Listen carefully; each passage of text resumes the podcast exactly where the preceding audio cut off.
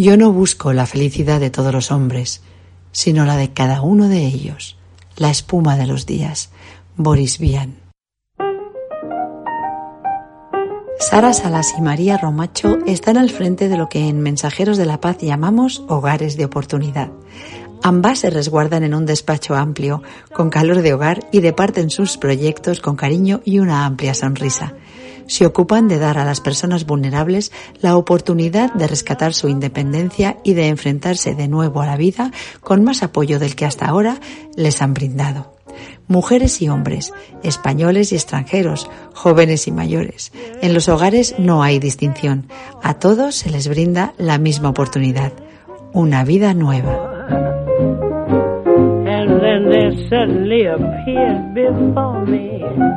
En este episodio estamos aquí con Sara Salas y con María Romacho, que le estaba diciendo que qué apellido tan singular, porque no lo había oído nunca.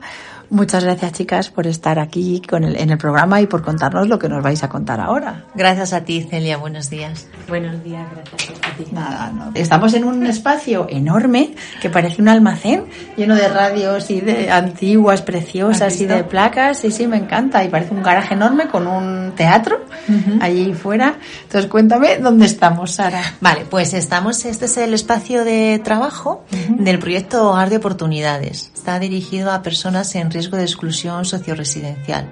Entonces tenemos varios pisos, tenemos un piso para mujeres, otro para hombres, otro para familias monoparentales maternas.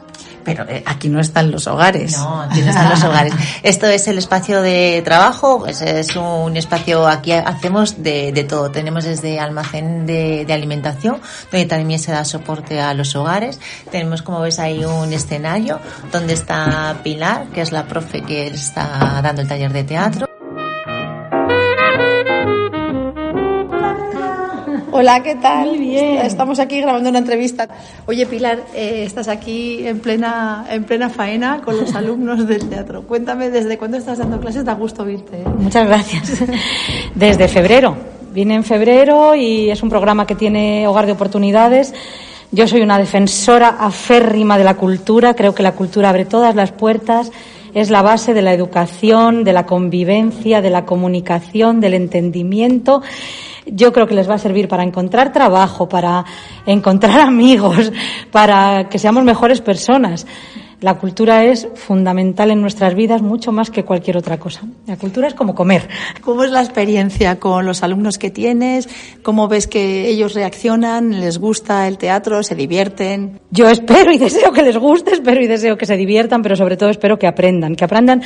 A lo mejor ahora no nos damos cuenta o no se nota. Yo hago juegos, hago muchos juegos, venimos a jugar. Cuando se acaban las clases de iniciación al juego teatral, algo en tu vida, en tu corazón, en tu cuerpo, en tu manera de expresarte, en tu se ha quedado ahí.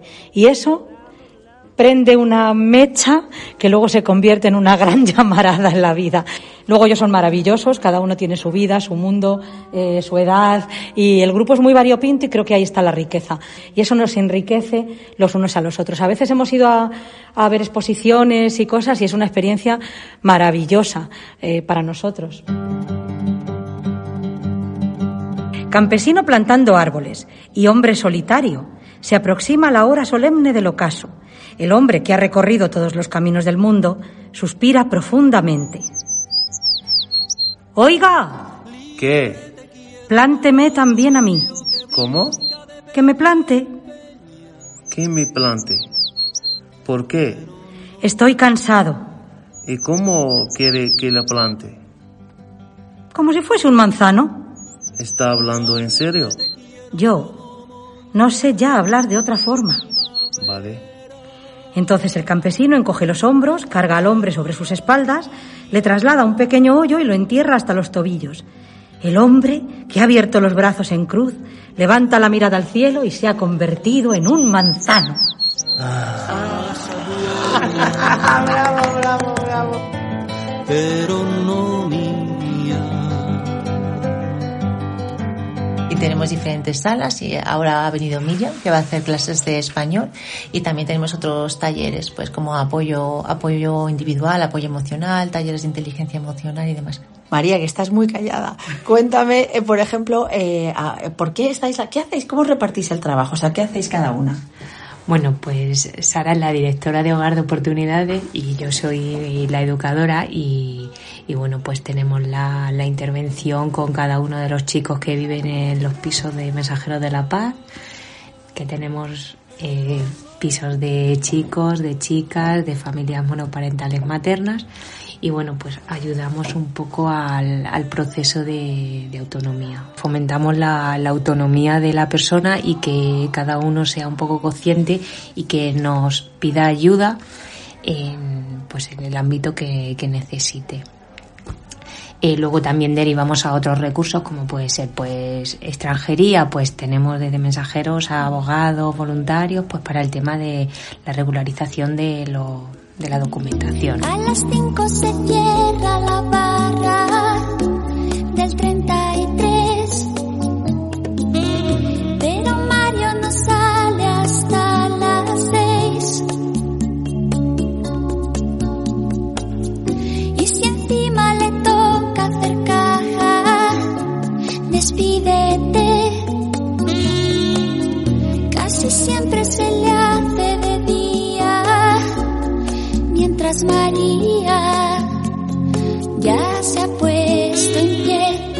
Sara, ¿cómo es el día a día de un hogar?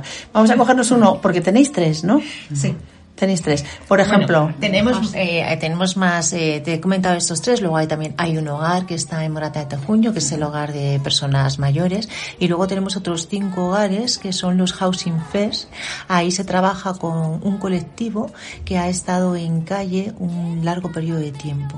si quieres empezamos por el de mujeres y me contáis un poco qué problemática, primero cómo una mujer puede llegar a este hogar, si esto está abierto a cualquier tipo de mujeres que se sientan en, en riesgo de violencia de género, si puede ir con los hijos, si no puede ir con los hijos, contadme un poco cómo funciona. Pues en el piso de, de mujeres este no es para, para familias, para eso tenemos otro, otro recurso, otro piso. Estos son mujeres de 18 hasta 60 años, son mujeres pues con, con unas situ- situaciones muy variadas y multiproblemáticas. Es que imagínate, tenemos chicas que han venido huyendo de sus países de, de origen, eh, por diferentes circunstancias. A lo mejor tenemos, hemos conocido a mujeres que sus familias las querían casar con hombres mucho más mayores y ellas decidieron huir de, de sus países de, de origen eh, con el riesgo que implica viajar en una, en una patera, llegar a España, donde no conoces a nadie, donde no conoces el idioma.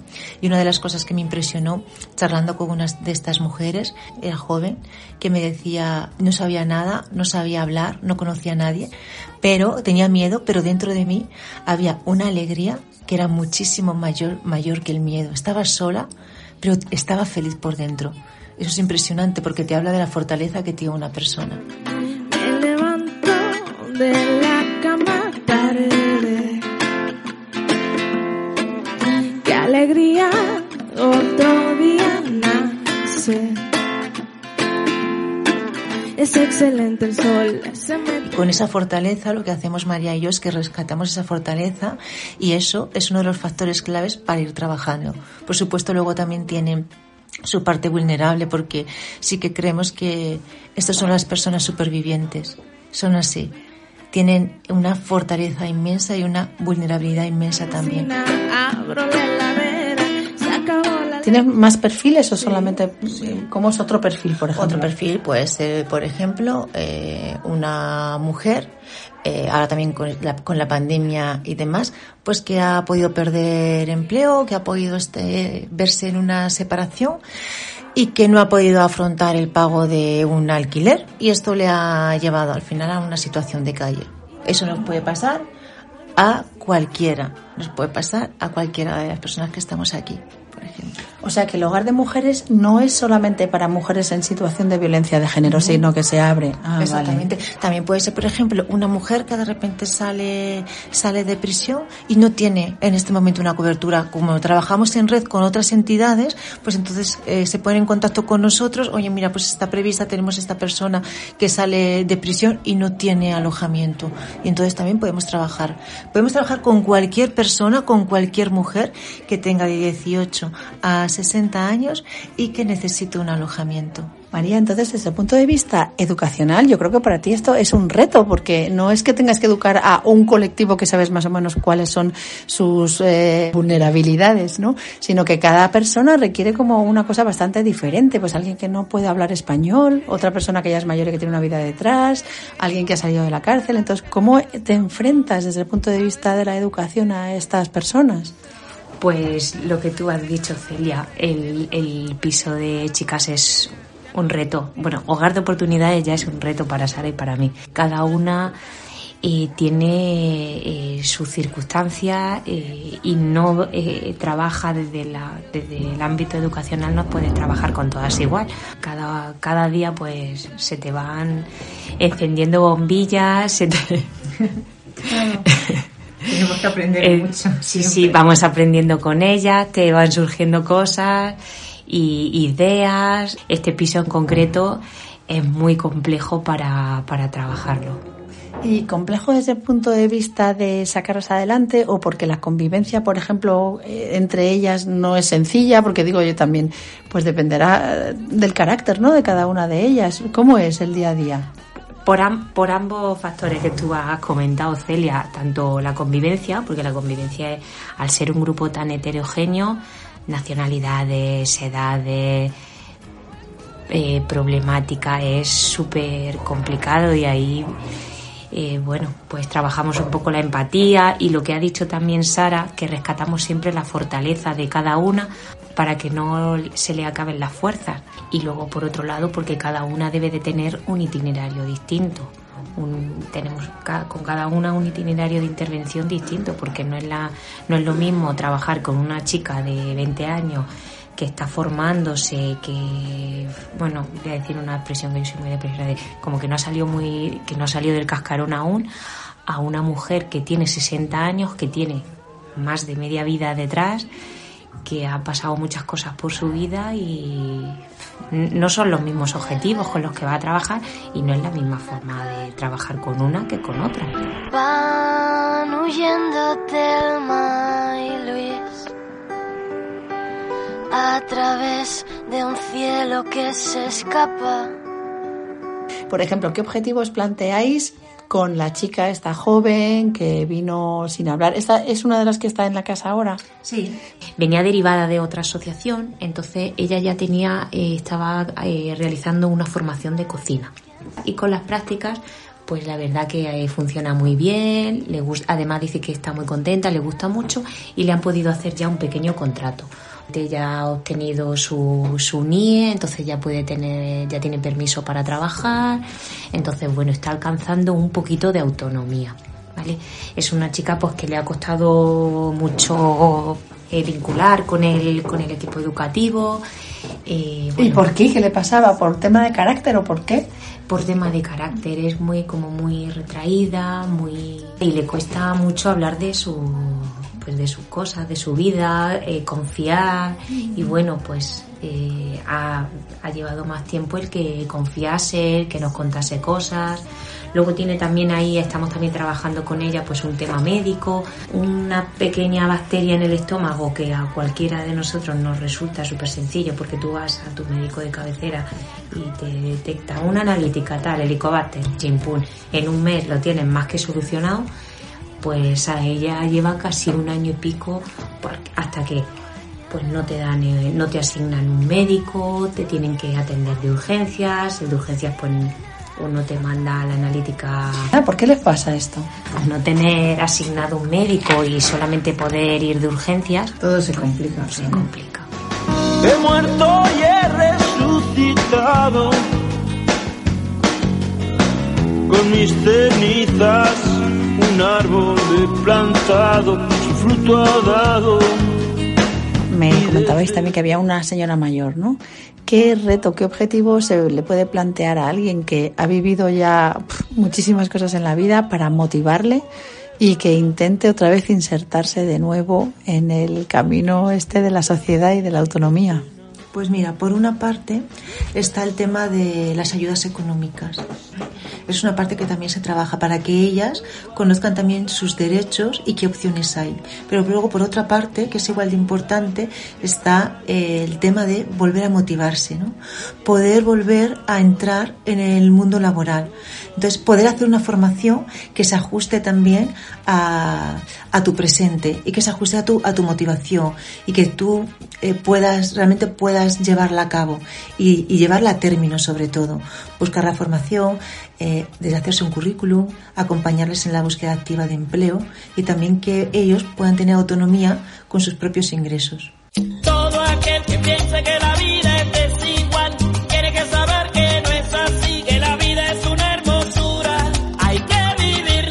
ejemplo, ¿cuánto tiempo pueden estar eh, en estos hogares de oportunidad? Eh, Si hay un tiempo límite o si eso se ajusta un poco a su reinserción, no sé cómo va.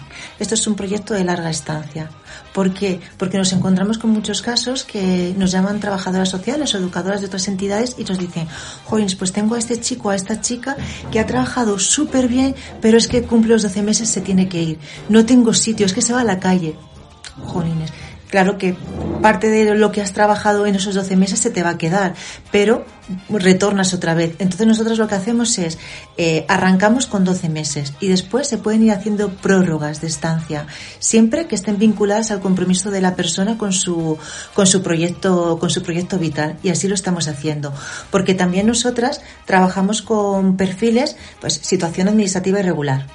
Entonces, nosotras creemos que tenemos que tener una coherencia.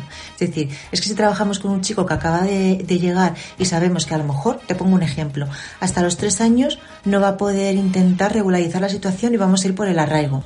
Vamos a ser coherentes y te vamos a acompañar durante esos tres años y vas a, a estar trabajando durante todos esos tres años. Y el objetivo nuestro es que cuando salgan, salgan con una fortaleza y tengan una plena autonomía la autonomía socioeconómica. Para eso también cuando ellos empiezan a tener ingresos, da igual lo poquito que sea, ellos aquí por ejemplo tenemos cajas, cada chico, cada chica quien quiere tiene aquí caja con la llave, puede guardar el dinero aquí, si porque hay personas que no tienen la posibilidad de hacerse una cuenta bancaria. Entonces ellos llevan su plan de ahorro y van ahorrando, es muy satisfactorio, porque ellos eh, aprenden y ellas aprenden a gestionar su economía para que cuando se vayan tengan ese colchoncito que les permita pagar su fianza de su habitación, de su apartamentito y tirar para adelante y siempre tener un colchoncito por, bueno, por las cositas que nos puedan pasar. Yo te busco en el mundo que me ahoga, que me abraza y que me olvida en la prisa de la gente a la vuelta de la esquina. Esto es el hogar de mujeres, que es, es sobre todo del que estamos hablando, pero hay otros dos de los que no hemos hablado. Contadme un poco cuáles son los otros dos. Está el, el hogar de chicos también. Eh, este hogar, pues prácticamente ahora ya solamente hay pues chicos que, que son menas, menores tutelados. Eh, sí que en un inicio empezaron chicos pues de Venezuela, sabiendo la problemática que existe en Venezuela, pero eh, nos ha surgido pues la demanda han sido casi todo de, de chicos, sobre todo de África. Algunos son menores tutelados, otros han venido siendo un poquito más mayores y no han estado tutelados por la Comunidad de Madrid. Trazamos, digamos que la línea de intervención en función de los trámites para regularizar su situación. Pues si el chico eh, no regulariza hasta dentro de dos años, nosotras tenemos que hacer un itinerario como para acompañarle hasta dentro de los dos años, porque si no tiene regularizada su documentación, no va a poder obtener un trabajo más allá de una economía sumergida, va de la mano de una inestabilidad. Entonces, nosotras trabajamos para la estabilidad, una la autonomía que vaya de la mano de la estabilidad. Y, por ejemplo, habla un poco de la problemática de los menas que tienen muy mala prensa. O sea, si- siempre que se pronuncia la palabra mena, todo el mundo se le pone los pelos de punta porque lo, lo ven como si fuera algo, un problema agresivo, como si todos los menas se dedicasen a meterse con las chicas, a ser, a romper cosas, a robar. Eh, ¿Cómo vivís vosotros de primera mano, porque los tenéis metidos en casa? ¿Cómo son ellos? ¿Qué problemática hay detrás? Porque supongo que tienen nombre, familia, vidas y sueños. Pues son niños que han venido pues a buscarse la vida, como dicen ellos, que se han quedado a mitad de camino de aprender muchas cosas que todos aprendemos en casa, que nos enseña nuestro padre, nuestra madre, que se ha criado sin padre nos enseña nuestro abuelo, nos enseña tal. Y, y bueno, son niños pues que han vivido ya muchas, han tenido muchas dificultades, han pasado en un camión, eh, por, por Cádiz, por Ceuta, han estado tutelados, han estado de un país a otro, como tenemos el caso de un, de un niño que se quedó, que murió la madre y él era menor de edad y estuvo entre Bélgica y España buscándose la vida.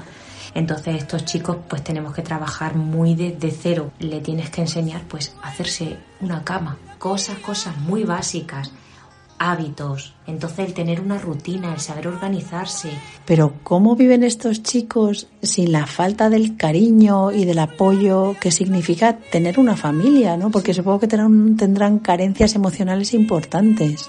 Nosotras obviamente no cubrimos ni podemos eh, hacerlo, cubrir a, a la familia. Y además así se lo, se lo hacemos ver, ¿no? Recuerdo el caso de uno de los chicos que, tenemos que estaba malito, estábamos whatsappeando y demás, pues diciéndole, haz esto, tómate tal, no sé qué. Bueno, pues lo, lo normal, ¿no? Y entonces él, bueno, en un tono de broma, él dijo, gracias mamá.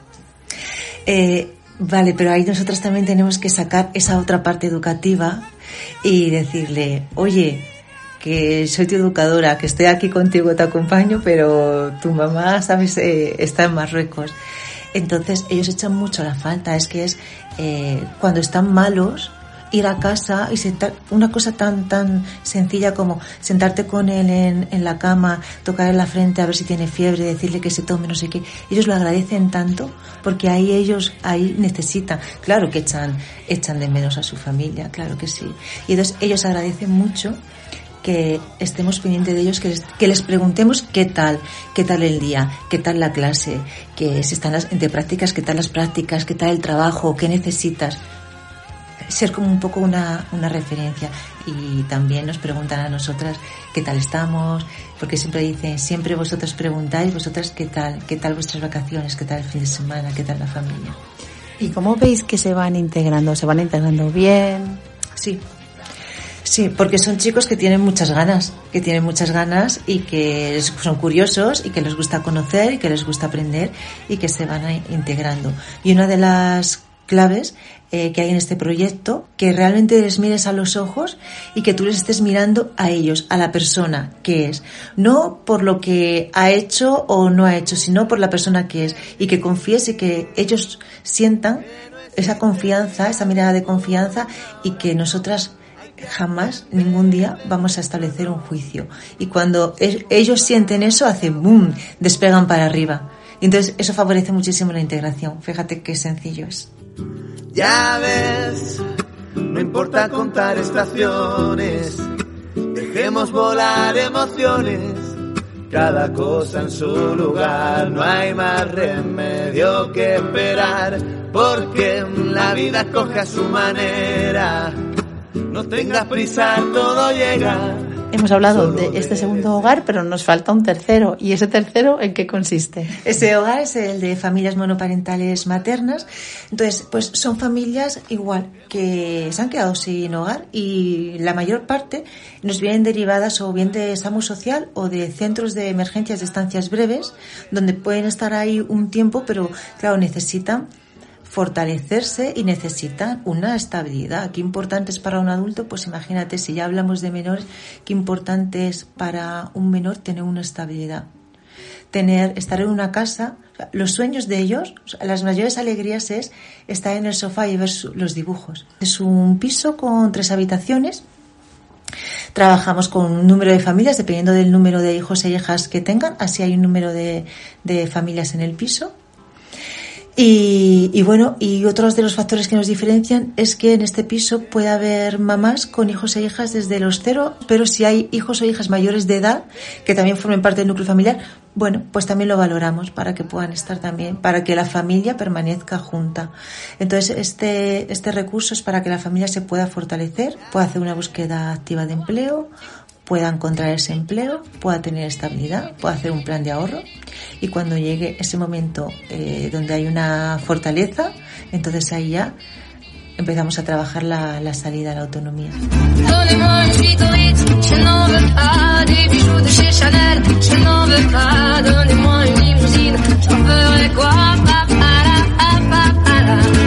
Muchísimas gracias, de verdad ha sido una, una, conversación muy bonita.